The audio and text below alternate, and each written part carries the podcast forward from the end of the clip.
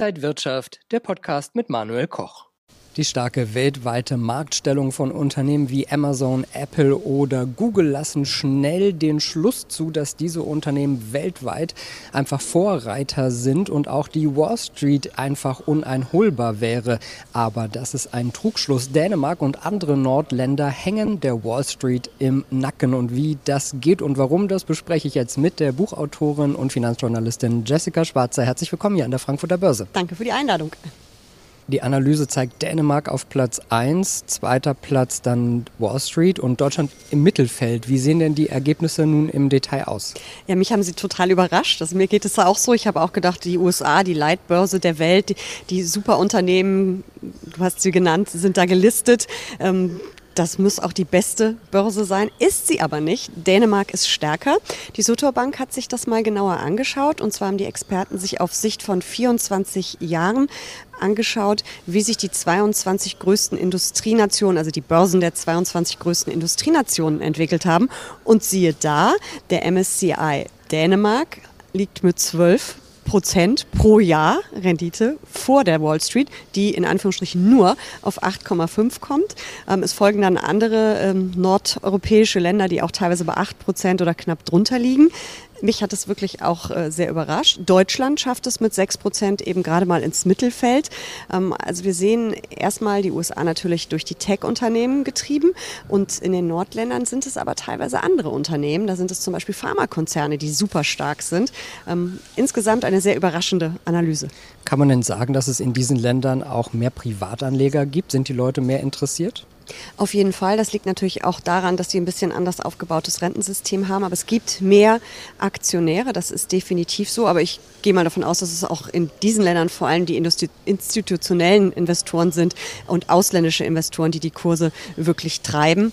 Und es sind eben extrem erfolgreiche Unternehmen, die dort gelistet sind. Und was natürlich für die Länder auf jeden Fall äh, spricht, dass sie ökonomisch und politisch sehr stabil sind. Und das kommt natürlich bei Investoren an.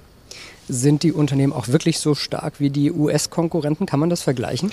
Also ähm, überraschenderweise sind die Tech-Konzerne zum Beispiel in dem äh, dänischen Index gar nicht stark gewichtet. Da ist es ähm, eben Pharma, die wirklich die Kurse treibt. Und es ist vor allem ein Unternehmen, das ist Novo Nordisk, die zeitweise, wir reden ja von, einer, von einem Untersuchungszeitraum von etwas über 20 Jahren, die zwischen 30 und 40 Prozent im Index gewichtet waren. Also ein ganz schönes Klumpenrisiko. Und wenn äh, ein Unternehmen so stark gewichtet ist und dann auch noch super erfolgreich ist, der Kurs stark steigt, dann steigt natürlich auch der Index. Unter den Top Ten sind also Dänemark, Finnland äh, oder Schweden.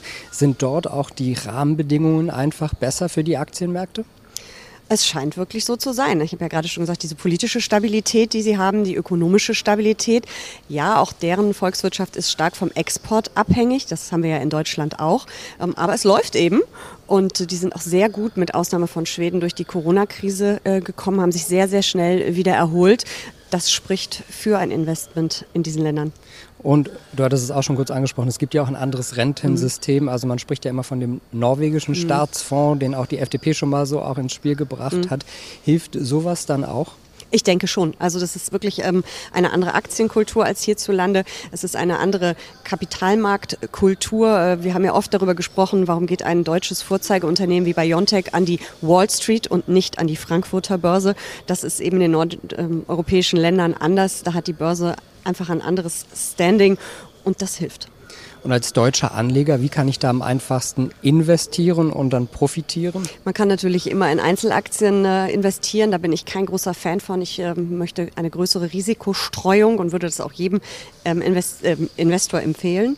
Äh, man kann natürlich in Fonds investieren, in börsengehandelte Indexfonds, aber Vorsicht, Novo Nordisk stark gewichtet.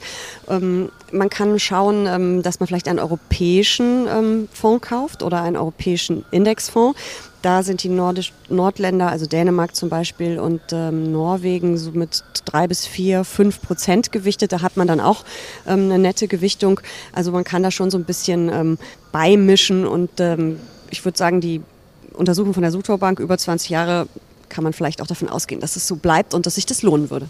Also vielleicht Länder, die nicht jeder gleich so auf mhm. dem Zettel hat, einfach mal selber ein bisschen recherchieren und gucken, was dahinter steckt. Genau. Dankeschön, Jessica Schwarzer, Buchautorin und Finanzjournalistin heute an der Frankfurter Börse. Und Ihnen und euch, liebe Zuschauer, danke fürs Interesse. Bis zum nächsten Mal. Alles Gute. Und wenn euch diese Sendung gefallen hat, dann abonniert gerne den Podcast von Inside Wirtschaft und gebt uns ein Like.